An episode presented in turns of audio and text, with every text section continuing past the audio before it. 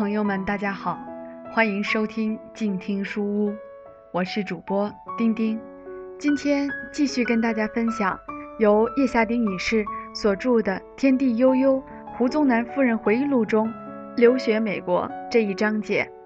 本节目由广西师范大学出版社授权录制。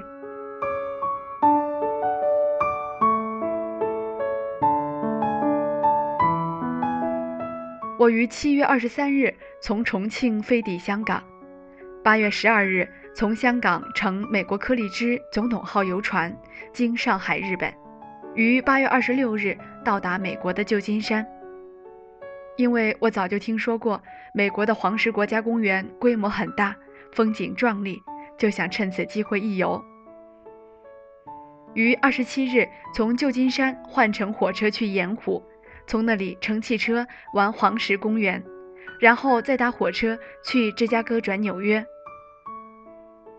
当我抵达纽约车站时，正是一九三九年的九月一日。下得车来，一眼瞥见报摊上的报纸，竟排着“德国进军波兰”一排大字，想不到欧战也爆发了。我一到纽约就觉得这城市太大太乱，并不是读书的好地方。就和那位从华盛顿来接我的肖先生商量，希望换一个学校。肖先生是大使馆的秘书，对华盛顿的情形很熟悉。他提议我进那里的乔治华盛顿大学。于是我就跟他去到那美国的首都，世界的政治中心，宽大美丽而又整洁的大城市了。肖先生把我暂时安顿在他家里。他们夫妇俩只有一个孩子，是高中三年级的学生，也是不久以前从国内去的。他们是湖南人，慷慨热情，非常好客。我在那里得到了很好的照顾。我到的第二天，他们就陪我去乔治华盛顿大学见政治学院的怀特院长。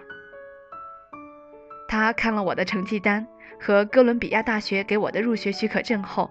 就答应我马上注册入学了。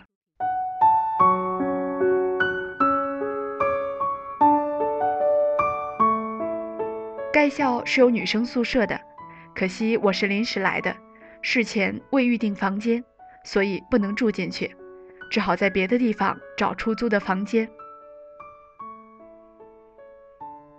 华盛顿许多私人房子都是有房间出租的。可是，一般房东都不大喜欢租给有色人种。肖先生亲自开车带我去找房子，一连问了十几家，才在离学校很远的公园街一家原籍德国的老夫妇那里租到一间房间。这是一幢三层楼的房子，房东夫妇住在第一层，其余两层都租给人住。我住的是三楼前面的房间。后面房间住的是一个公司的女职员，二楼前面住了一对夫妇，也是在商店做店员的。二层后进是一位老太太。这些人各有各的工作，平常大家很少碰头，偶尔在楼下碰见，也只是大家点点头，说一声早安或晚安而已。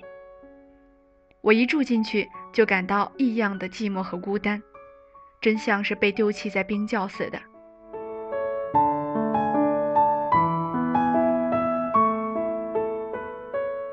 而在学校的情形也并不愉快。我刚到国外，英语讲的并不流利，见到人不敢先开口说话，并且每次到学校都是快上课的时候，匆匆跑进教室就急忙翻开书本，临时抱一下佛脚。因为这里的教授几乎是每一堂课都有五分钟或十分钟的测验，下课后大家又一窝蜂地涌出教室，各自散去，谁也没有闲情逸致停下来和一个陌生人聊天。所以在开始的一段时间，我除去在小店吃饭点菜时说一两句话外，几乎整天都没有开口的机会。而偏偏国内又没有信来，我到了美国。差不多有两个多月，国内还没有一封信来。可怜我每晚一个人在房间里看书、查字典，看书看累了，就躺在床上想家，想着想着就独自痛哭一场，哭够了，起来擦干眼泪，继续看书，直到深夜。第二天一早，又一个人孤孤单单的去上学。到了礼拜天，实在寂寞的怕了，就跑到肖家去，不管他们欢迎不欢迎。而且我总要挨到下午才走，甚至于他们去朋友家玩时，只要说一声“你也一同去吧”，我也就会跟去。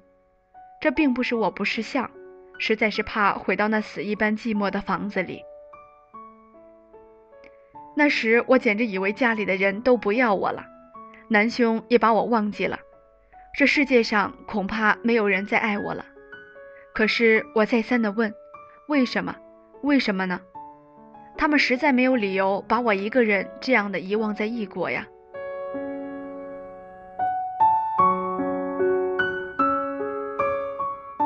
就在我感到最痛苦的一天下午。忽听得房东老太太在楼下楼梯旁大声叫着说：“凯瑟琳，快点下来，你有好多信到了。”信，这简直是世界上最动听的一个字了。我马上飞一般的冲下楼去。房东老太太手上拿着厚厚的一叠，我连忙去接过来。一共有八封，两封是家乡寄来的，两封是兰姐的笔记，一封是姨嫂的。其余三封是西北来的，太好了，这么多信真是太好了。我满面泪痕地抱住了房东老太太，口里唤着说：“贝妈妈，我真高兴，我真高兴呀。”他也两眼晶莹的瘪着嘴，拍着我的肩膀说：“是的，孩子，快上楼去读信吧。我知道这一向是你多么的想家。”放开了他，我连忙三步做两步的跨上楼梯。后面听见贝妈妈在叫着说：“凯瑟琳，别忘记把邮票留给贝老爹呀。”原来房东老先生是个集邮迷。上到楼去，我就把自己关在房里，拿起信来，一封一封的仔细读，读了一遍又一遍。这是我离家以来最快乐的一刻。到这时，我才知道，实际上大家都还是那么的爱我的，只是因为到处是战场。邮路不是中断就是阻塞，阴错阳差的把这些信给耽搁了。可是最后能够到达我的手中，还是上帝保佑呢。从那以后，虽然生活还是那么孤寂辛苦，但我心里已不像过去那么空虚。往后的家信来的也不频繁，常常要隔一两个月才来，一来就是一大堆。我因知道了原因，也就不着急了。到了第一个学期结束，学校来了通知，我可以搬进女生宿舍去住了。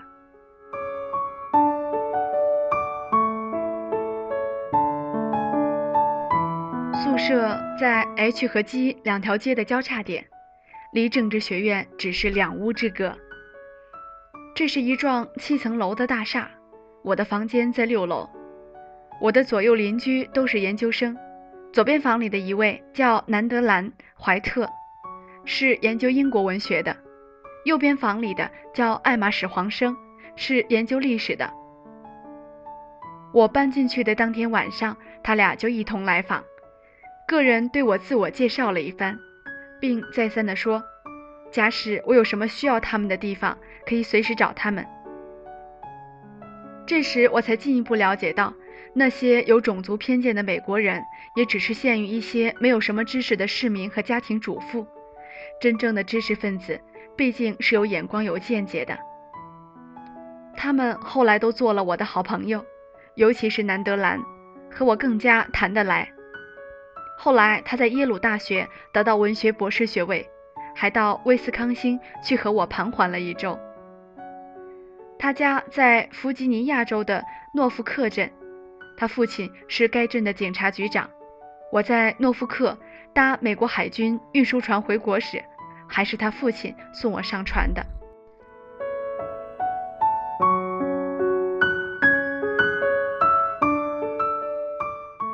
自从搬进宿舍居住后，我的生活大为好转，我再也没有感到像过去那么寂寞孤单了。两年以后，我得到了美国大学的第一个学位。这个学位不是硕士，而是学士。原因是在美国读政治的必须选修美国政府、美国宪法、美国政党、美国历史等等近三十个学分，而这些都是我在国内没有念过的。我的导师为了使我在短时间内有点收获，劝我以大学插班生的资格先补修这些学分，得到一个大学学位，再以美国大学毕业生的资格去别的学校申请念硕士，那样再过一年就可以得到那个学位了。我接受了他的意见，所以很顺利的就念完了。之后，我以乔治华盛顿大学毕业生的资格。打电报到康奈尔、芝加哥、威斯康星和密歇根四所大学去申请做政治系研究生，四所大学一致回电表示接受。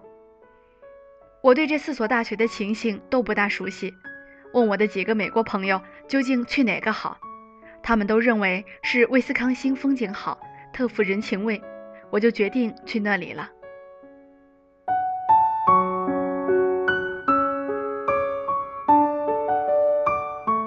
今天的书就读到这里了，感谢大家的收听。聆听更多精彩，欢迎关注公众微信号“静听有声工作室”。了解更多好书内容，欢迎关注公众微信号“广西师范大学”。我是静听有声工作室主播丁丁，我们下期节目再见。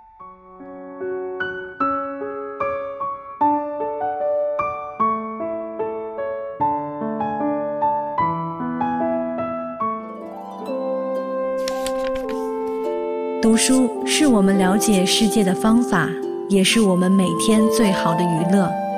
每读一本书，都是一次修行。